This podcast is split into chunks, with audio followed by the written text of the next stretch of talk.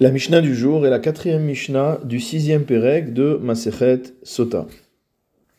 Nous avons vu dans les Mishnayot précédentes que dans le cas de la Sota, à partir du moment où on avait déjà établi premièrement le kinouï, c'est-à-dire la mise en garde du mari, puis ensuite le fait que la femme s'était isolée, toutes ces choses-là ont été attestées par deux témoins. À partir de ce moment-là, pour attester que la femme a véritablement euh, commis un acte de débauche, un seul témoin est valable. Notre Mishnah nous parle du cas où deux témoins vont se contredire. Ed Omer Nitmet, un premier témoin vient nous dire que cette femme s'est rendue coupable d'adultère. Ved Omer Lonitmet.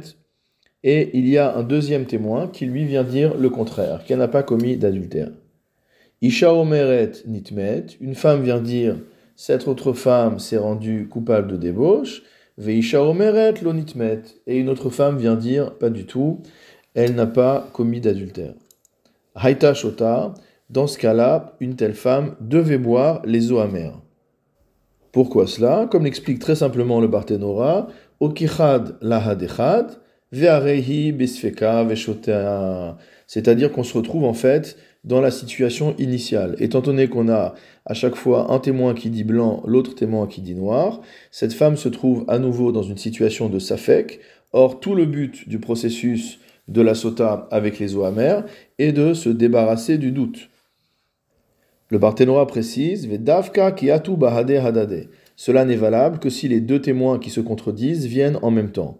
Aval mais si on a d'abord un témoignage et ensuite l'autre, de manière séquentielle, Amar arishon nitmet, lorsque le premier témoin dit que la femme s'est rendue coupable d'adultère, have meheman kebitre, il est considéré comme étant digne de foi, comme deux témoins. Veacheni omer lonitmet, à ce moment-là, une deuxième personne vient et dit non, la femme ne s'est pas rendue euh, coupable d'adultère. Cette deuxième personne qui vient va être considérée maintenant comme un témoin unique. Or, un témoin unique ne fait pas le poids, entre guillemets, vis-à-vis de deux témoins. Donc le premier qui vient témoigner peut témoigner seul en vertu de ce que nous avions, vu, c'est-à-dire que pour ce troisième stade du processus de sota, un témoin unique est valable, et donc pour pouvoir détruire ce témoignage, on aura besoin de deux témoins et non pas d'un seul. Un autre cas, Echadomer Nitmet, un premier témoin vient et nous dit que la femme s'est rendue coupable d'adultère, ou Shnaim Omrim Lo Nitmet, et que face de ce témoin unique, on a deux témoins qui disent que non, elle ne s'est pas rendue impure, Haïta Shota, dans ce cas-là, malgré tout, elle boira. On aurait pu penser que, en mettant un témoin contre deux témoins, les deux témoins l'emportaient, et que donc il était certain que cette femme ne s'était pas rendue coupable d'adultère, mais malgré tout, ce n'est pas ce que dit la Mishnah. La Mishnah dit qu'on reste dans un cas de safek et qu'il va falloir boire. Le Barthénora explique Kelomar, l'onitmet befanecha. Lorsque les deux viennent et disent elle ne s'est pas rendue impure, il vient dire qu'elle n'a pas commis l'adultère devant toi, devant toi qui dit que ça a été le cas. Lorsque tu es venu et que tu as trouvé que la femme s'était euh, isolée avec l'homme avec qui il était interdit de le faire, Gamanu nous aussi on était avec toi, ou et devant nous, on n'a pas assisté à un acte d'adultère. Hare nistalek de cette manière-là, le témoin unique qui avait témoigné qu'elle s'était rendue impure est, entre guillemets, euh, invalidé. Ou batlud varav mipnashnaim, et ses paroles deviennent nulles devant celles des deux. Ve'arehi besfeka, im nitmet kodem elu umtsaum, ulfichar shota. Et donc maintenant, elle se retrouve à nouveau dans une situation de doute, c'est-à-dire qu'on ne sait pas si, avant que les témoins la trouvent, elle ne s'était pas rendue euh, coupable d'adultère. Puisque le premier témoin a dit, elle s'est rendue coupable d'adultère. Les deux disent, elle ne s'est pas rendue coupable d'adultère. Pourquoi? Parce qu'en fait, les deux ont rejoint le premier et on dit, nous, quand on était là, on n'a pas assisté à un adultère. Et lui dit, si, on a assisté à un adultère. Et donc, étant donné que euh, c'est sa parole contre la parole des deux, et que les deux étaient là également ici, on revient à une situation de safek. Peut-être qu'il y a eu adultère avant que les deux témoins arrivent, ou peut-être que pas.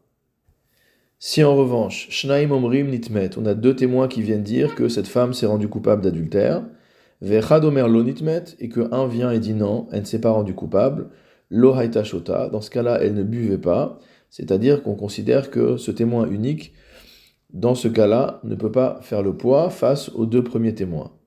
Le Barthénora nous dit Bahanetre Babe de Matnitin, de Haler Achar Rov Deot, Ben Lekula, Ben Lechumra.